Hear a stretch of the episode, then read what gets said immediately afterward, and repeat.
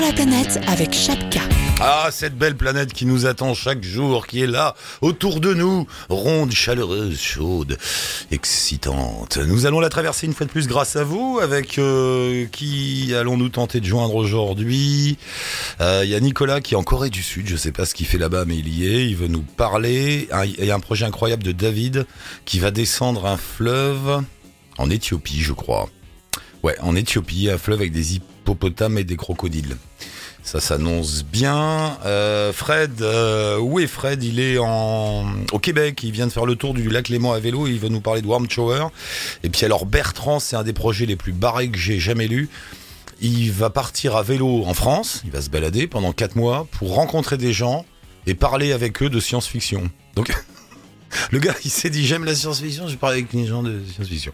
Il sera avec nous tout à l'heure et puis vous tous bien sûr, je vous attends sur la page Facebook d'Allo la planète. Vous nous laissez un message, on vous rappelle, vous arrivez dans l'émission, on démarre avec David. Allô la planète avec Eric Lange. Bonjour monsieur David, bienvenue dans l'émission. Euh, bonjour. Ah bah dis donc quel projet? Ouais, ça va. Waouh Waouh On va on va rappeler les choses, on s'est parlé il y a quelques temps, c'était quand? Il y a quoi? Il y a un mois ou deux déjà? Ouais, c'est ça. C'est ça, ouais, il y a deux mois, ouais. Tu revenais de Papou Papouasie. Ouais, c'est ça. Euh, déjà un lieu improbable, rappelle-nous en deux mots ce que tu as fait là-bas.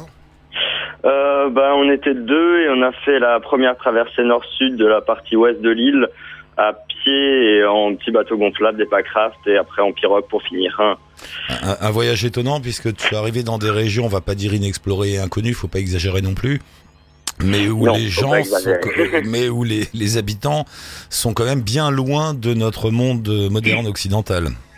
Ouais, non, c'est clair que ouais, un mode de vie complètement différent, hein, ça c'est clair. hein.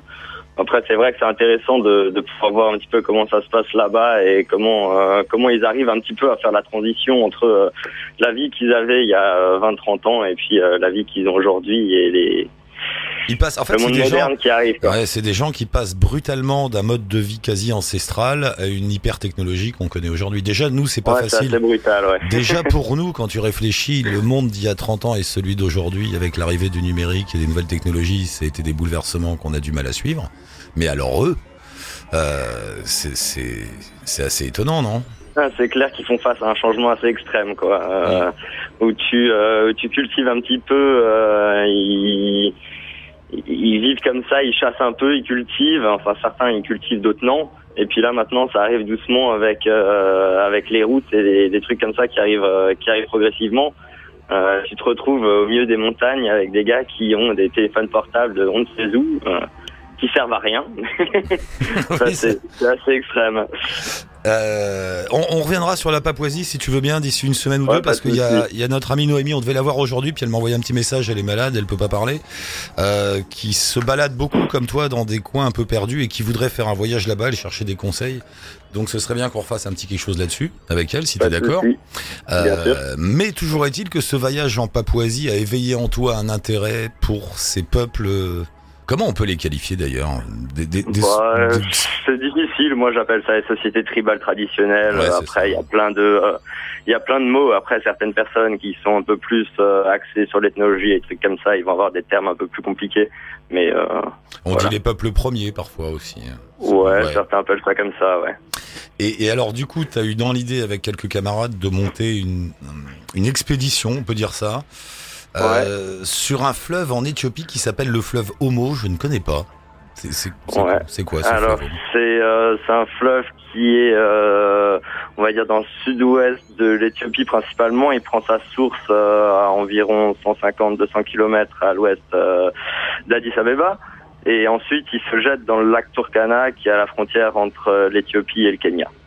Et il parcourt des terres un peu perdues comme ça, où il n'y a pas de, il a pas de voie d'accès En fait, tu as pas mal de problématiques euh, sur le fleuve en ce moment. Disons que dans la partie basse du fleuve, il va y avoir beaucoup de tribus qui vivent majoritairement euh, de l'agriculture, du pastoralisme et, euh, et des choses comme ça. Et euh, maintenant, ils ont construit pas mal de barrages euh, sur le fleuve pour, euh, pour alimenter en énergie euh, l'Éthiopie principalement. Et euh, du coup, euh, les crues et ce genre de choses dont ces, ces peuples dépendaient euh, cruellement, euh, ça va commencer à clairement disparaître et même les personnes qui vivent autour du lac Turkana, ça va commencer à, a doucement créé quelques problèmes. Donc tu- c'est vrai tu- qu'il y a pas mal de problématiques là nous, en ce moment au niveau au niveau de ce fleuve. hein. Mais eux-mêmes vivent comment là-bas? Tu t'es déjà renseigné? C'est quoi Ouais, leur mode de vie, quelques. Ben euh, sur. euh, c'est-à-dire après t'as plusieurs petites villes euh, qui sont comme ça. Après les personnes qui sont dans les villages, ils vivent principalement du bétail et de l'agriculture. hein. Et ils T'as sont- beaucoup de vaches. euh, Mais et, et alors ton idée, c'est de, de descendre ce fleuve, de rencontrer ces, ces peuples, ces tribus, ces, je sais pas comment on dit, euh, pour faire quoi? Un documentaire vidéo qui serait quoi? La- la- Un dernier témoignage avant la submersion de- du fait des Ouais, barrages, on quelque chose comme ça? Je peux pas dire vraiment ça comme ça, mais en gros le but c'est vraiment de descendre, descendre le fleuve, d'aller un petit peu à la rencontre des gens qui vivent, euh, qui vivent euh, au bord du fleuve, d'essayer si on a, si on a la possibilité, parce que t'as pas mal d'endroits qui sont assez, euh, on va dire, euh, pas inaccessibles, mais interdits d'accès. Euh, notamment euh, toutes les zones autour des barrages et en dessous du barrage, ils ont commencé quelques plantations de sucre de canne et des trucs comme ça. Du coup, euh, t'as pas mal de lieux interdits, donc je sais pas si je vais pouvoir filmer, je sais pas trop comment ça va se passer euh, à ce niveau-là.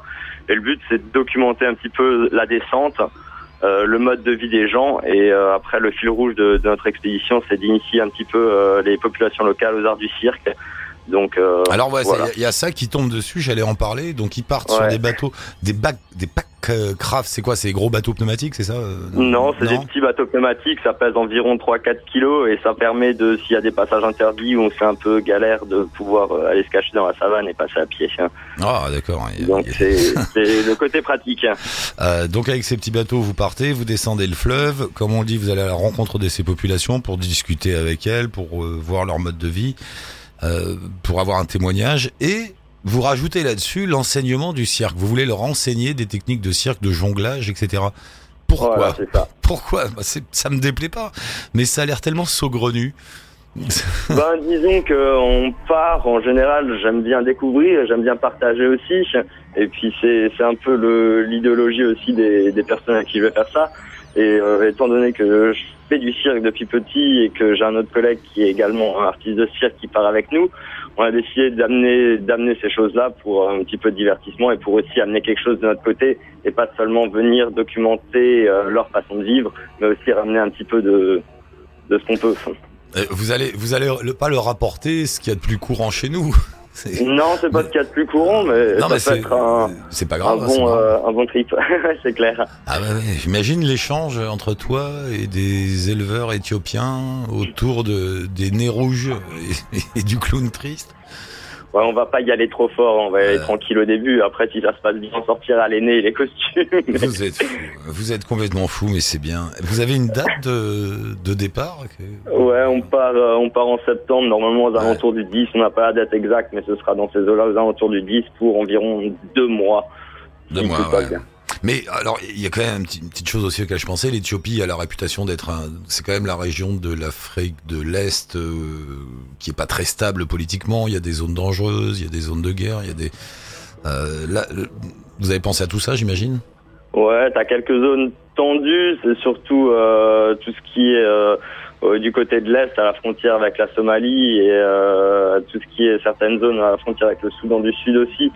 Après, logiquement, les, les zones qu'on parcourt à ce niveau-là, on devrait pas avoir trop de problèmes. Hein. Vous avez demandé des autorisations à des autorités compétentes ou, ou pas? Ou vous y allez un peu à l'arrache?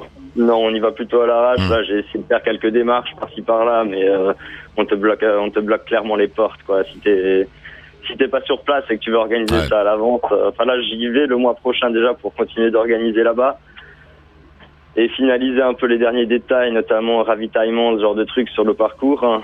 Et je verrai ce que je peux faire pour les pour les Hmm. autorisations, mais j'y crois pas trop. hein. Il faut prévoir un peu de cash pour la corruption alors?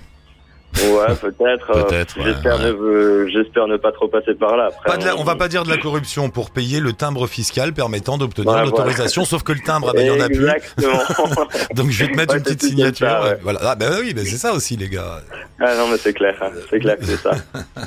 Après, Bon. il y a des zones euh, comme le barrage où on voulait aller, mais Ouais, euh, ben là, ça, alors, ça- j'ai des contacts sur place, mais euh, je pense que ça va être vraiment chaud. hein. Non mais tout ce qui est barrage, installation euh, de routes, euh, ponts et installation militaire, c'est même pas la peine quoi. C'est Ouais, non, c'est Ouais, clair que c'est un peu bien- galère. On sait hein. bien comment ça se passe. Et alors vous avez besoin encore d'un peu de sous pour boucler le budget? Ouais, là, on, on a on a eu la chance d'être euh, d'avoir le l'aide de- des Millet Expedition Project. Du coup, ça nous a ça nous a donné un bon coup de pouce. Et on a une autre association qui s'appelle les Enfants de Sylvie qui nous soutient aussi. Hmm. Et, et voilà, donc c'est cool. Et puis là, on cherche encore d'autres partenaires pour euh, pour faciliter un peu euh, les les choses sur place et euh, essayer de de moins dépenser nous. Écoute, on verra. Je, je transmets le dossier au camarade Geoffroy, grand patron de Chapka que nous vénérons chaque jour avec Fred. Faut qu'on remette une petite bougie et des encens, Fred d'ailleurs, pour qu'il se porte bien. Tu sais, on lui met des petits, des, des petits verres d'alcool Ouais, devant une de statue. photo, ah, ouais, classique. ouais, ouais, ouais, toujours. Oh, Geoffroy, donne-nous des sous pour l'humanité, qu'elle ira mieux grâce à toi. Voilà, c'est euh, Geoffroy. Je t'embrasse. Et bah, Ah, je, pour la je- ben non, mais euh, je transmets le dossier, ça peut l'intéresser. Je sais pas, je sais pas trop, cool. mais, mais promis, je lui transmets. En lui, Ouais, lui- ça marche. Ouais. De toute façon, il écoute tout ce qu'on fait, il l'écoute, c'est normal, c'est lui qui paye. Mais euh, donc il va entendre ça. Donc voilà, je lui dis tiens, je te mets le lien avec. Ah mais je crois que j'ai parti, enfin je me suis inscrit aussi à un truc qui s'appelle les bourses à veille internationale et je crois que Chapka ils sont un peu dans le, ils subventionnent un peu aussi. Il est partout, tu sais, c'est une pieuvre à lui tout seul. bon, en tout cas, je transmets, promis, et bravo, beau projet. Tiens- Tiens-nous au courant, puis tu peux mettre des, Ouais, des. Nous, on te suivra évidemment, bien sûr. Voilà. Carrément. Ça marche. Super. Salut David, bon courage, Allez, merci bravo. beaucoup. À la prochaine. Salut. Ciao. Et on quitte euh, l'Éthiopie magique et mystérieuse pour aller en Corée du Sud, tout aussi magique et mystérieuse d'ailleurs quand, quand on parle d'ici de Paris. Euh, bonjour Nicolas, bienvenue. Bonjour Eric, merci. Tu es bien en Corée du Sud, c'est ça? C'est ça. Et c'est bien, Corée du Sud. et c'est bien magique et mystérieux ou j'exagère? Euh, ouais, c'est. Non, pas quand même, pas quand même. bah, vu d'ici- d'ici, c'est bien mystérieux. Hein. Tout ce qu'on sait, c'est qu'ils font des téléphones. Après, le reste, on c'est vrai, on connaît pas la culture et le monde euh, sud-coréen. Ouais, c'est vrai, ouais. C'est les leaders euh, chez Samsung, LG, tout ça. C'est les grosses marques de téléphone. Mais ils sont aussi. Ouais, le reste, de- les voitures, l'automobile, ils sont euh, quasiment leaders mondiaux au niveau des constructions de bateaux, de transport, de conteneurs, de plateformes pétrolières.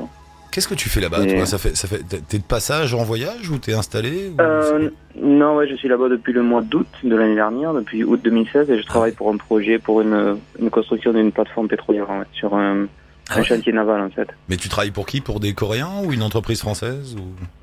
Une, ent- euh, une- si on peut dire les, oui, enfin, Ouais, euh, c'est une peut. joint venture entre euh, Total et une compagnie japonaise. Ah d'accord. Mais, mais toi, toi, ton, tes salariés, une tes, plateforme, tes salariés on quoi une plateforme euh, pour l'Australie en fait. D'accord, entre Total et des Japonais pour un client australien. Euh, Ah non, le, le client en fait est, japonais. Les japonais ont fait une joint venture avec Total pour Ouais, ouais. ensuite construire une plateforme au large, au large de, de l'Australie. il y a deux plateformes. Ouais. Mais, Du mais côté de Darwin.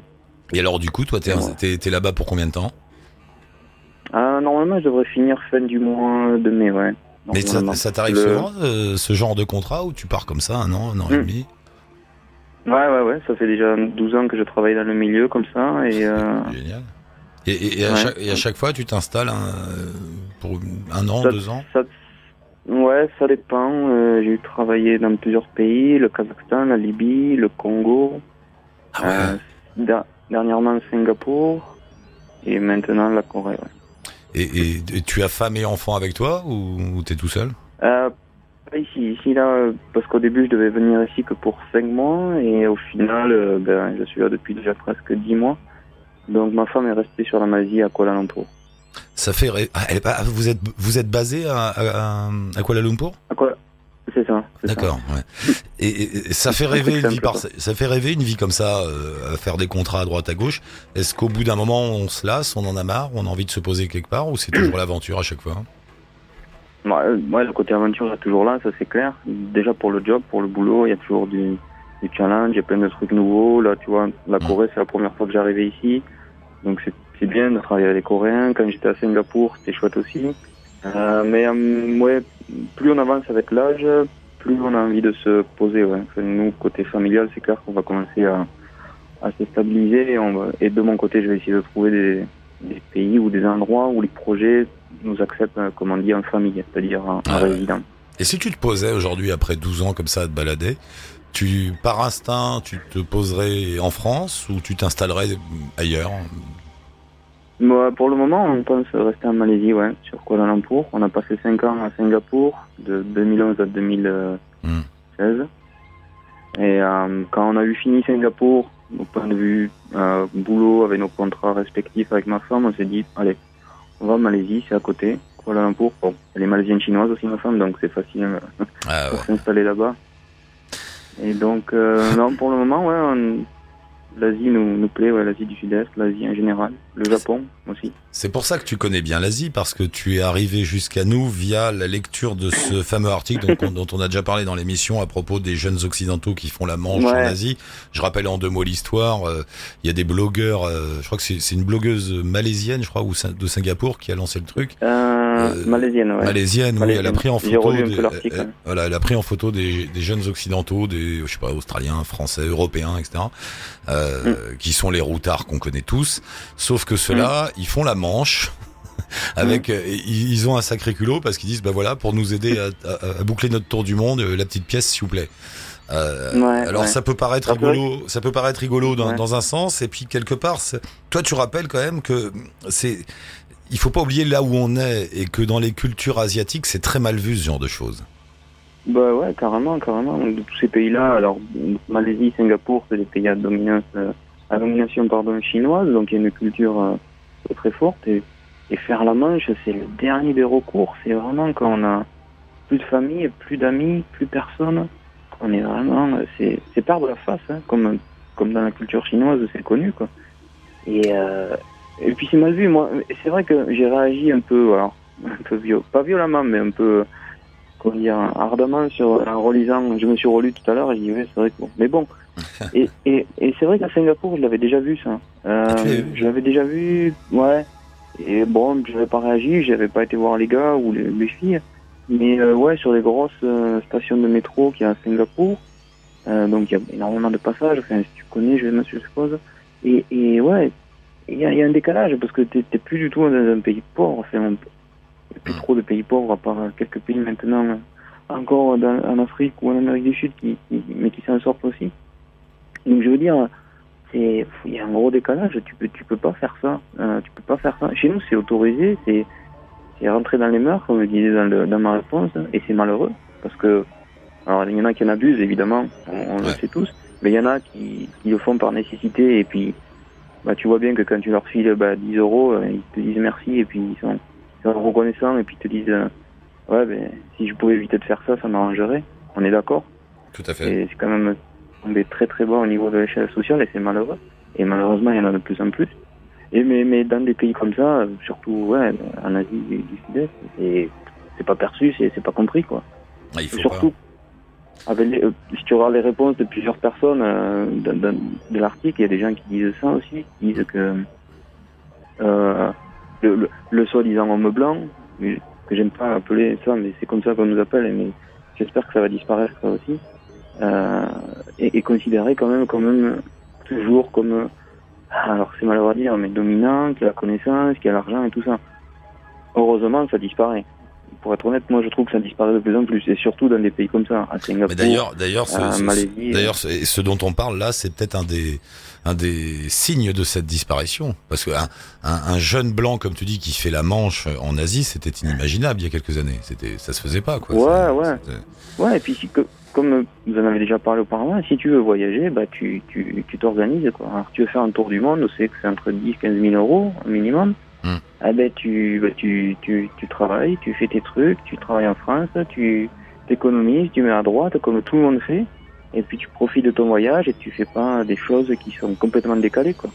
Tu crois pas que c'est une histoire Enfin, moi, de, ils se rendent pas bien compte de ce qu'ils font, quoi. C'est comme un jeu pour eux, tu sais. Ils, ils jouent au Ouais. retard, euh, fauché. Alors c'est partie du truc. On s'assoit par terre, euh, on joue de la guitare, on joue, on joue les beatniks. C'est- ce vrai. que je disais aussi dans, dans la réponse en disant que ouais, dans les guest houses, j'ai l'impression que c'est stéréotypé maintenant les guests. J'ai l'impression que euh, principalement en Asie du Sud-Est parce que c'est des pays faciles à voyager, Hmm. euh, toujours accessibles d'un point de vue budgétaire, on est d'accord, même Ouais. si ça a augmenté en l'espace de 10-15 ans. Et euh, mais c'est mais c'est vraiment euh, t'as l'impression de tomber toujours aux mêmes endroits quoi. Les mecs qui se la jouent, moi j'appelle ça des babos. Je sais pas ouais. si ça te parle. Et euh, ouais, voilà, ça gratte la mandoline, la guitare ou, ou le ukulélé maintenant. Et, et euh, ça raconte des aventures, euh, ça filme deux trois bédos, bon ok c'est cool, ça boit des bières. Et puis tu changes deux jours après, tu vas dans une autre guerre, tu retrouves les mêmes, voilà, tout est nickel. Et ça reste entre eux, un peu.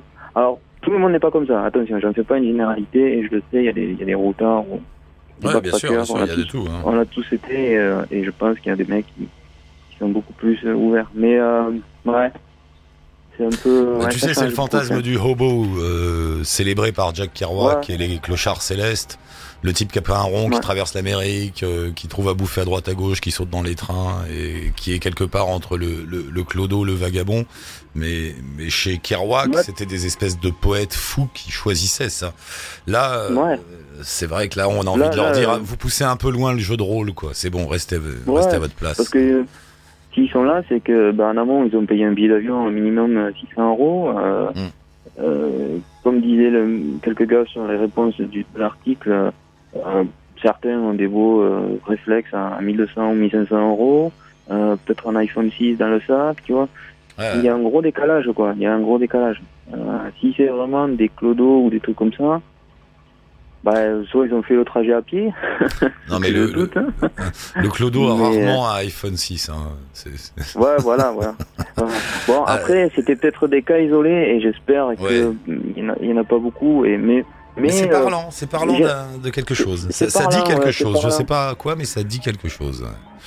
Il y, a- il y a toujours le backpacker qui a un minimum de budget, qui part avec peut-être 600-700 euros. Il s'est dit putain, je calcule tout parce que ben, j'ai pas le choix, mais j'ai envie de, de, de profiter du voyage. Et ça, ça existe et tant mieux. Et si lui, il fait le truc nickel, il, il va profiter encore plus. Euh, par contre, le mec, il part, il dit ouais, j'ai pas de sous, puis vais vivre comme ça, puis on me, on me donnera de l'argent. Mais non, ça, marche pas, ça. ça marche pas. Tous ces pays-là, ils sont, ils sont développés, ils sont beaucoup plus développés et il y a, il y a du pognon, ils ont pas besoin de toi, quoi. Nicolas, Donc, il faut, il qu'on y aille. Euh, euh, bah écoute, Ouais. merci beaucoup. Je voulais avoir ton point de vue, puis ravi de t'avoir rencontré.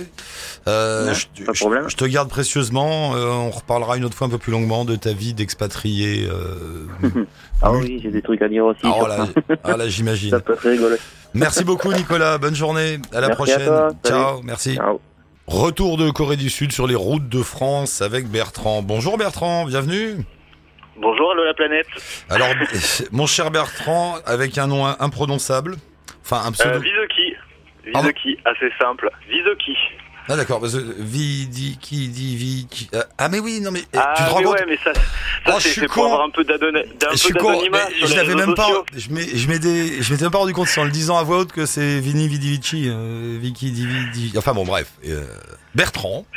euh, D'ici deux jours, va monter sur son vélo pour un voyage sur les routes de France. C'est ça?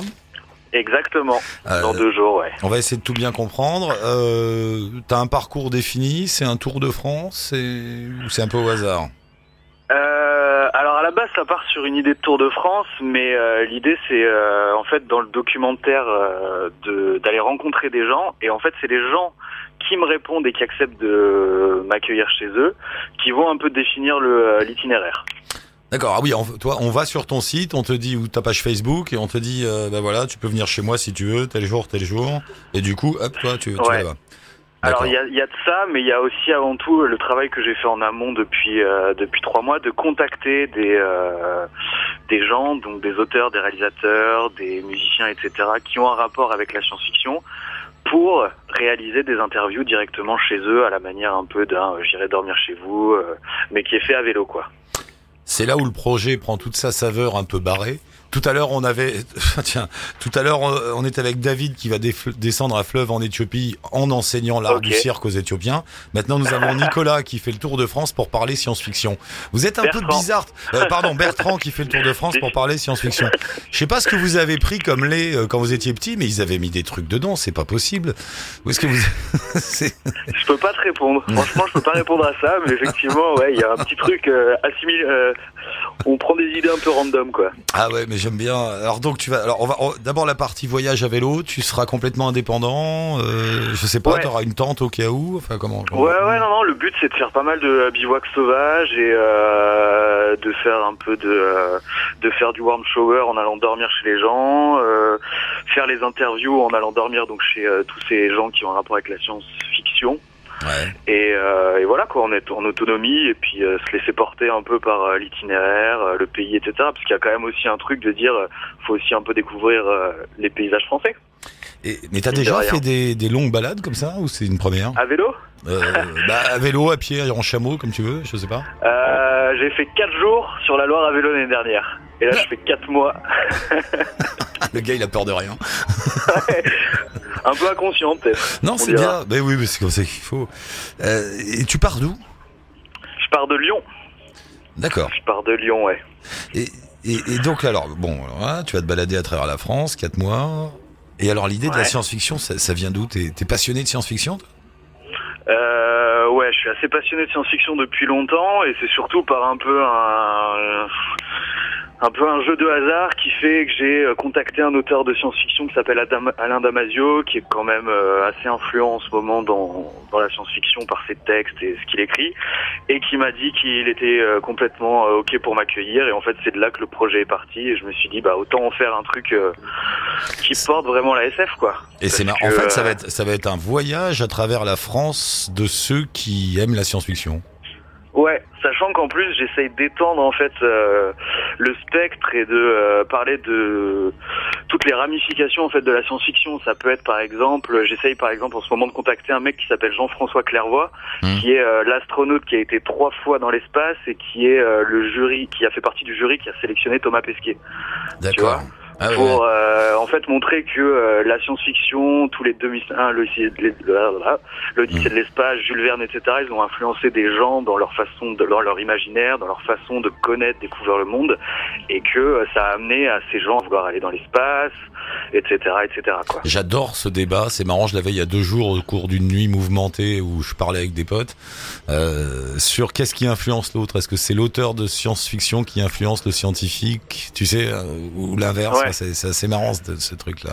Je pensais à ça avec Philippe, avec tu vois, mon premier- Ouais. Mon Ouais. premier intervenant que j'essaye de joindre là, que normalement je vais voir entre Grenoble et Annecy, c'est un astrophysicien spécialiste de la matière noire. Donc lui, typiquement, ça va être un sujet super intéressant de savoir euh, qu'est-ce qui a influencé son envie de travailler sur ce truc euh, là, quoi. Et ça passe forcément par par le romanesque et par le ouais la science-fiction évidemment. Ouais. Ouais, Ah, c'est génial. Mine de rien, en ce moment, on vit quand même dans une société où la technologie, les rêves de conquête de Mars, euh, l'intelligence artificielle est en train de tout bouleverser. Quand tu vois que des gens comme Elon Musk, le mec de SpaceX, de Tesla, etc., il est en train de euh, bouleverser euh, le spectre politique, que des gens comme Mm. Google, ils pensent à l'intelligence artificielle, que tout le monde en a peur. Tu te rends compte que ces gens qui est nourris au biberon de la SF sont Ouais. complètement... euh, Mais, mais, mais, mais tu sais, mais on, on est complètement dedans. Il suffit parfois de s'arrêter, de regarder autour de soi, où tu vois des gars qui branchent des voitures électriques à des poteaux dans, Mm. dans les rues, où tu vois des villes comme Shanghai euh, ou, ou Bangkok. Moi, quand- la première fois que je suis allé à Bangkok, je me suis dit, oh la vache, je suis dans Blade Runner. Ça y est, c'est ici, c'est pas Ah, possible. mais ouais. Euh, tout, même sans aller jusque là, tu viens à Paris, tu vas gare Saint-Lazare. Devant la gare, il y a une grosse bulle en verre. Et quand tu descends dans cette bulle, t'arrives au départ du métro de la ligne 14, qui est un métro automatique. À l'extérieur, t'as cette gare Saint-Lazare qui a été rénovée dans un pur, pur style haussmanien parisien. Et tu descends en dessous, t'es au 22e siècle, euh, avec une architecture hyper futuriste, euh, euh, très très éclairée, très très blanche, avec des gens qui montent, qui descendent en se croisant sur des sur, de- sur, sur- enfin c'est le truc de, tu vois, on est, il y a juste des décors parfois, puis après t'es dans ce métro automatique. Voilà, il y a juste Ouais. des décors autour de nous parfois qui nous. Bon, on pourrait parler de ça des heures. Euh. Qu'est-ce qu'on fait? Ben voilà ce qu'on fait. Bah, tu pars. Mais alors oui, justement, viens chez moi parce que, comme tu sais, je commets des livres de temps en temps. Et là, Ouais. je, je viens d'en écrire un, je me fais ma pub, il s'appelle Nous, le reste que la violence, en vente dans toutes les bonnes librairies, n'hésitez pas. Euh, et je suis sur le prochain qui est un bouquin de science-fiction. Voilà. Donc, Eh si tu ben veux, voilà. bah, passe à la maison, on en cause. Je te donne un bout de canapé. Bah, tu me diras où t'habites alors. Ouais. Si tu supportes les enfants vagissants et adolescents et tout, enfin tout- toutes sortes d'enfants, ça marche. T'as un jardin? Non, bah non, non, je suis à Paris. Ah merde. Ah, Bon, tu veux- bah, je ferai, je ferai un effort alors. non, non, tu, tu seras dans un canapé avec des mômes qui viendront te hurler dans les oreilles vers 5 heures du matin. Et c'est pas de la science, c'est pas de la science-fiction, mon pote. Quoique, quand tu le vois, quand tu vois l'ado sortir de sa piole avec les smartphones, tu dis si c'est de la science-fiction. Ah, il y a moyen. Bon ben on fait ça. Écoute, moi je mets un lien avec euh, Frantopia, c'est son site Ouais. à lui, aux camarades. Euh, si vous voulez l'accueillir, discuter avec lui, n'hésitez pas, de notre part. Il part dans deux jours sur les routes de France pendant quatre mois pour discuter science-fiction et découvrir la France de la science-fiction. C'est assez génial comme projet. On te suit sur les routes de France, cher ami. Tu nous appelles de temps en temps? Ouais, carrément. Hein, Sans problème. On suit le voyage pendant quatre mois et puis euh, je t'envoie un petit message dans MP et tu me dis quand tu veux passer, tu es le bienvenu. Trop bien. Eh ben écoute, on fait ça. Ça Merci roule. beaucoup. Je t'en prie. Salut Bertrand, Vindis, Clip, Clip, Pouf, Pouf.